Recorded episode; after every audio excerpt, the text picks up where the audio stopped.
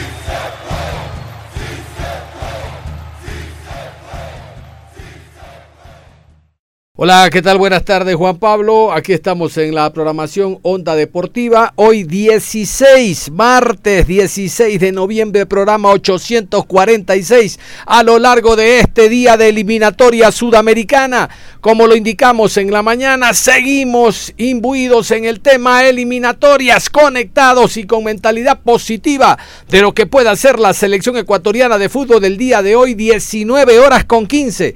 Desde las 3 de la tarde, usted va a estar enganchado con la eliminatoria porque todos los partidos son importantes ahora que estamos a un solo encuentro que finalice este año 2021 de eliminatoria y a cuatro el próximo año desde el mes de enero y todos los encuentros de una u otra manera, como les digo, tienen que ver con la eliminatoria suramericana directamente con Ecuador. Pero vamos con los horarios. Vamos con los árbitros, vamos con el VAR, los partidos a desarrollarse el día de hoy desde las 3 de la tarde. En la ciudad de La Paz, a las 15 horas, martes 16 de noviembre, Bolivia recibe a Uruguay. Árbitro central, Wilton Zampayo. Asistente 1, Danilo Manís.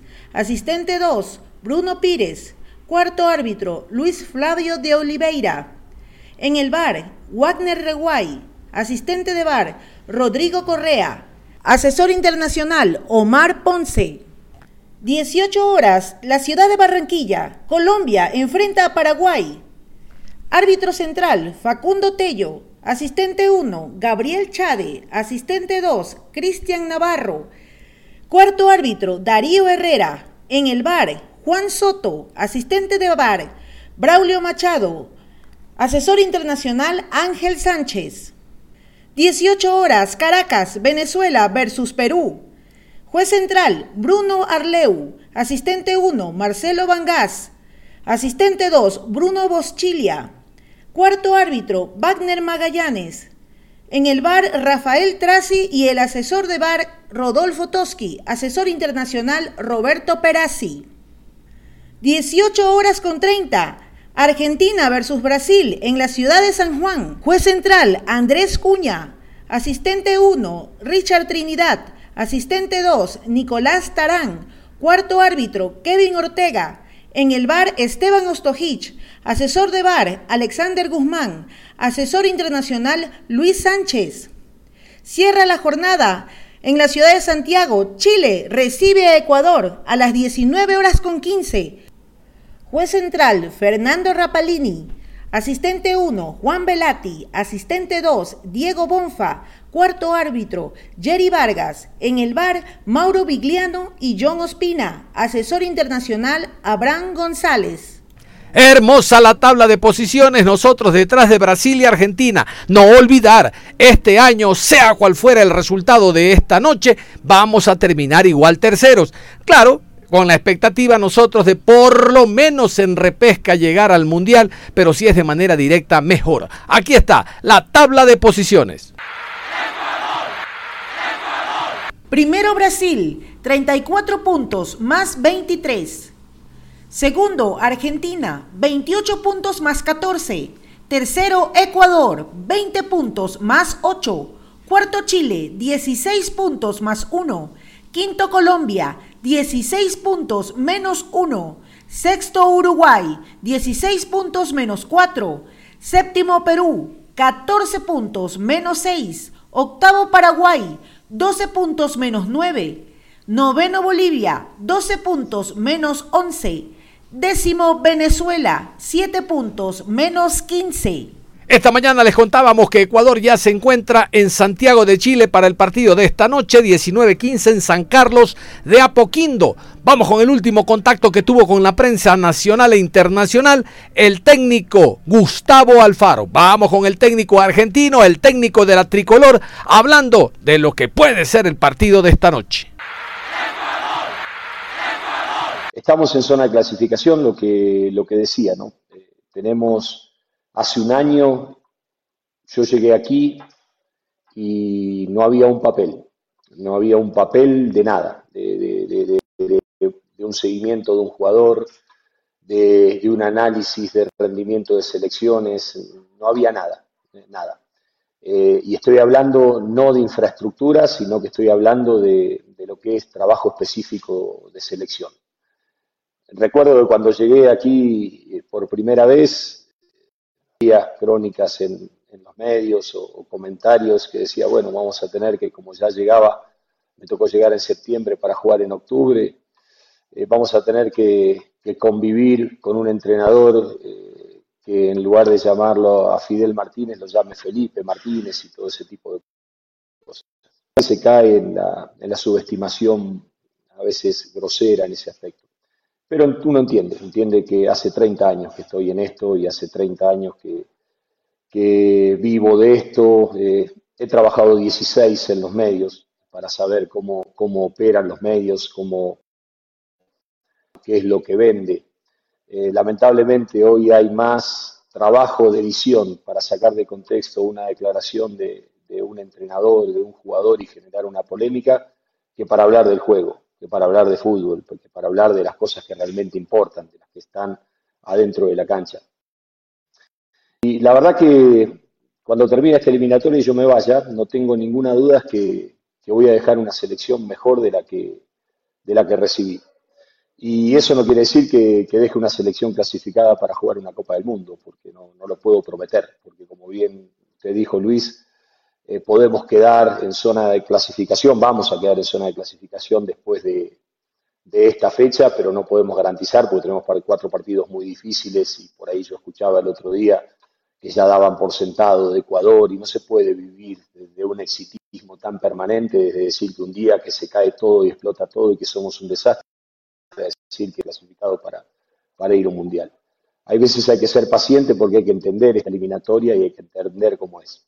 Pero como le decía, yo me voy a ir de acá y van a quedar un reporte que ya están cargados todos en, la memoria de lo que es la selección de Ecuador, de análisis de scouting de 72 jugadores que están jugando anterior de, Ecuador, de un seguimiento pormenorizado de todos los jugadores, de análisis de todos los rivales de, de selección, pero no análisis tácticos únicamente, sino en todos los índices y valores que, que hacen a la competencia misma, cómo presionan, dónde presionan, cuándo presionan, cuáles son sus factores, sus líneas de conexión. Eh, tenemos un estudio pormenorizado de las partes de, estados de forma físicas de los jugadores, desde su estudio morfológico, desde que llegaron hasta que se fueron, cómo fueron cambiando sus, sus valores de fuerza, cómo fueron cambiando su contextura muscular, cómo uno de pronto fue aconsejándole hacer determinadas, cómo se vaya nivelando a lo que es el fútbol profesional de primer nivel.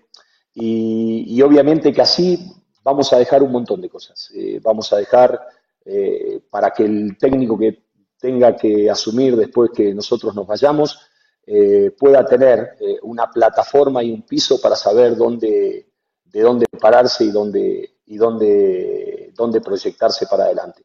Pero más allá de eso, vamos a dejar una base, una selección. Ya dejamos una base una selección muy joven, eh, donde el otro día, bueno, recién no respondí de lo de Piero Incapié, eh, lo respondo ahora. Piero Incapié tiene 19 años, es un jugador que de pro lo vi la primera vez, me pasó lo mismo con, con Jeremy Sarmiento, cuando lo vi la primera vez lo tiré adentro de la cancha, porque como les dije a ellos, cuando yo pongo un jugador dentro del campo de juego no les pido documento. Cuando yo veo que están en condiciones por ahí, obviamente que técnicas y, y fundamentalmente emocionales y a enfrentar la responsabilidad de lo que significa una selección nacional, yo lo pongo.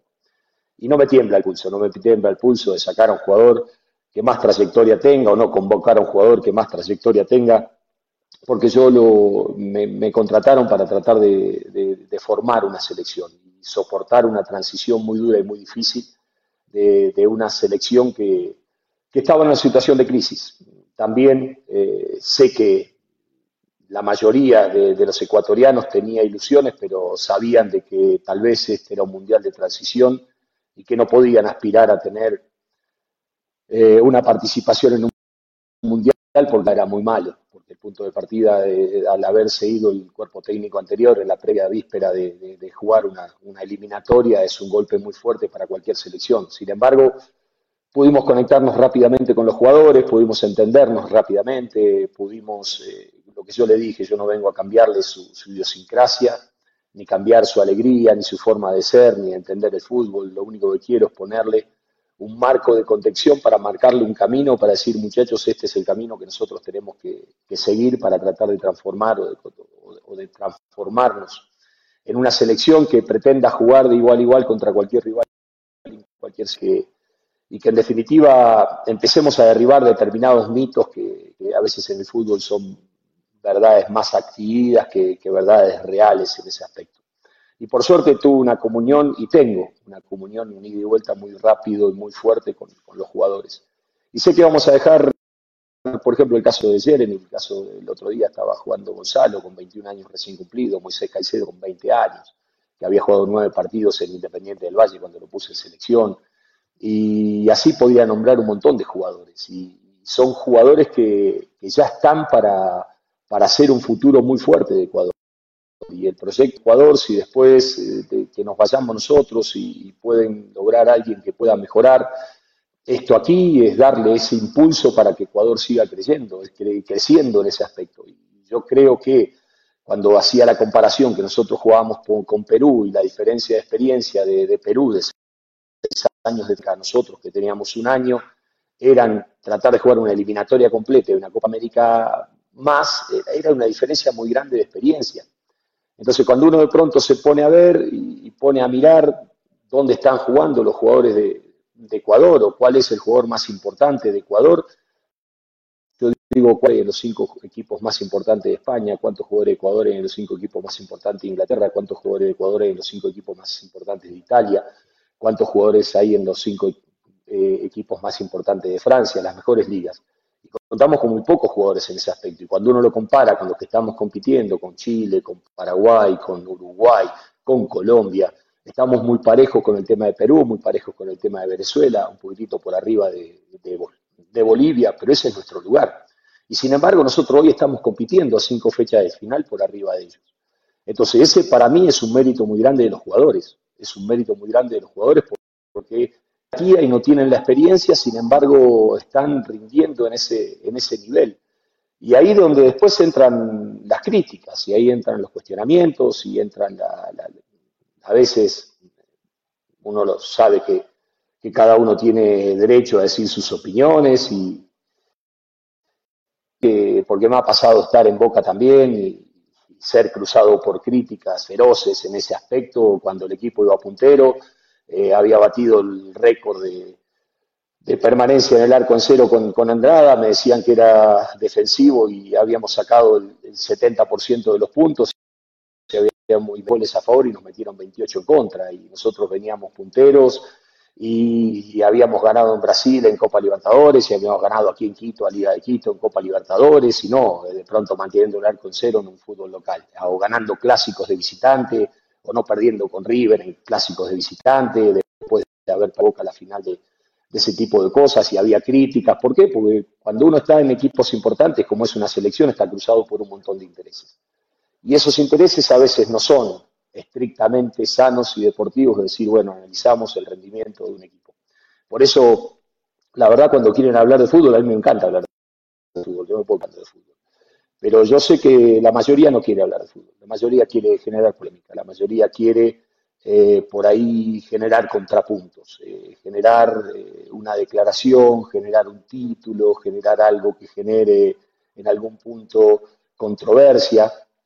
Y bueno, nos pasó a Chile, hay colegas de Chile ahí también, que la, la selección fue muy criticada en su momento le pasa a Uruguay en este momento, le pasó a Paraguay, le pasa a Colombia, le pasa a, Perú, le pasa a todos los equipos que por ahí no, o sea, o sea, todos se sienten con la pretensión de decir tenemos que jugar un mundial.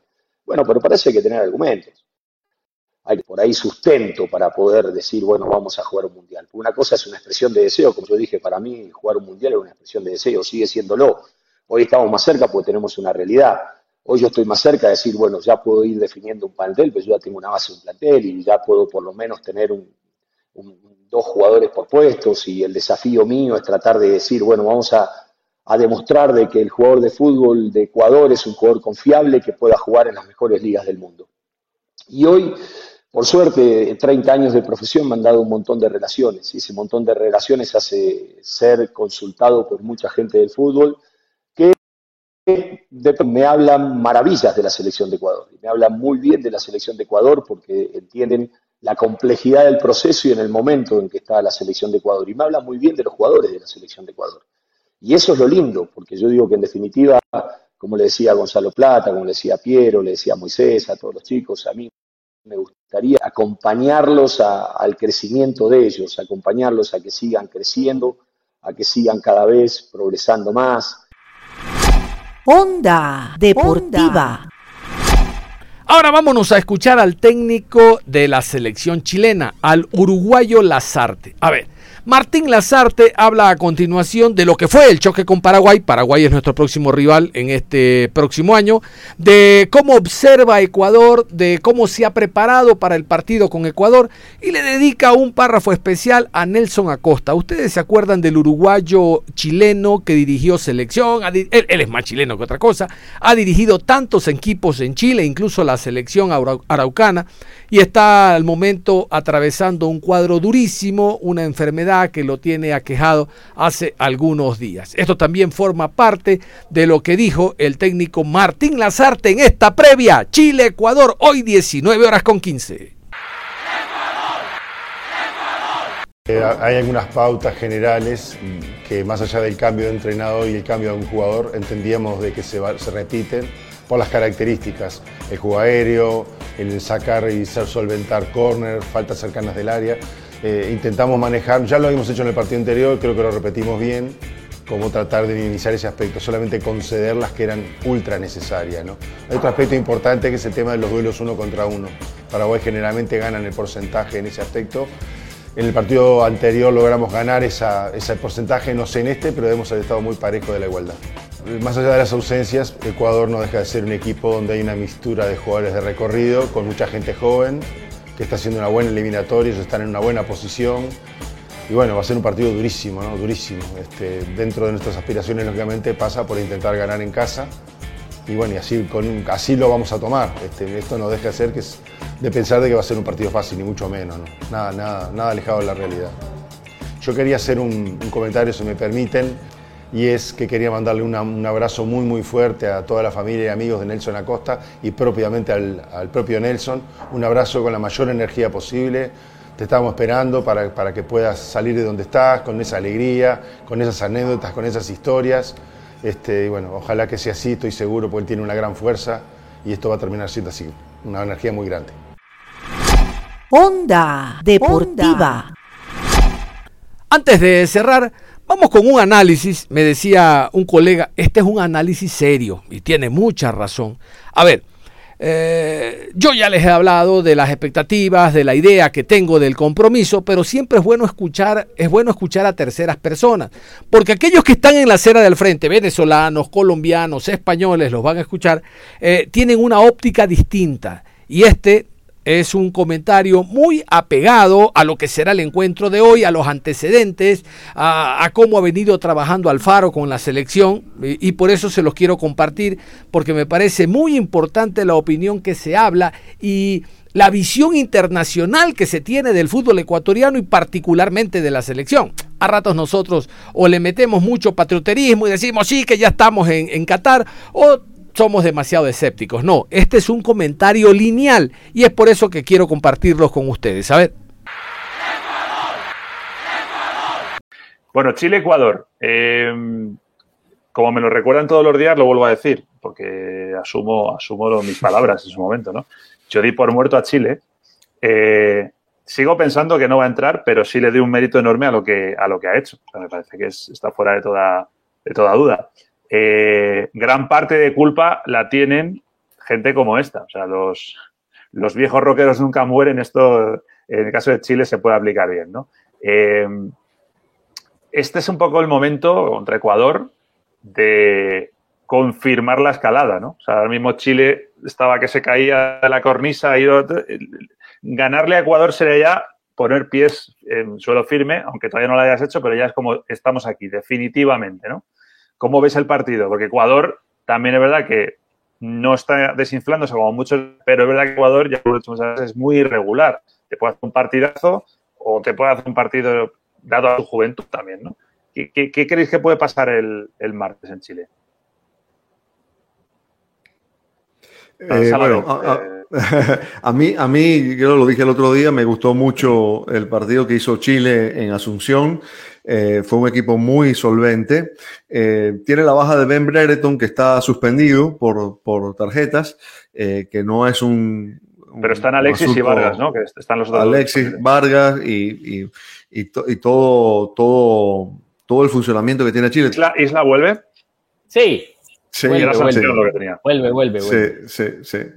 Que, a ver, para, para Chile, obviamente este tipo de partidos en el momento en el que está es fundamental, porque no sabemos cómo va a volver Chile en el mes de enero y en el mes de marzo, porque la eliminatoria es así de cambiante. Entonces, eh, el momento lo tienes que aprovechar al máximo cuando te llega.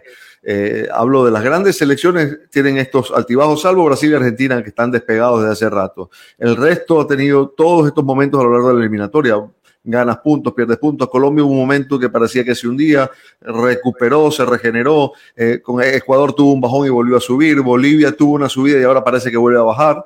Eh, eh, Chile tiene que aprovechar este momento. Y ojo que si gana, se pone a un punto de Ecuador nada más en la tabla.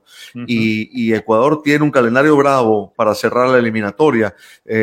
muchos ven a Ecuador ya clasificado y, yo creo que los que vienen respirándole en el pescuezo le, le pueden hacer mucha, mucha sombra, ¿no? Si, si no es capaz de puntuar en Santiago.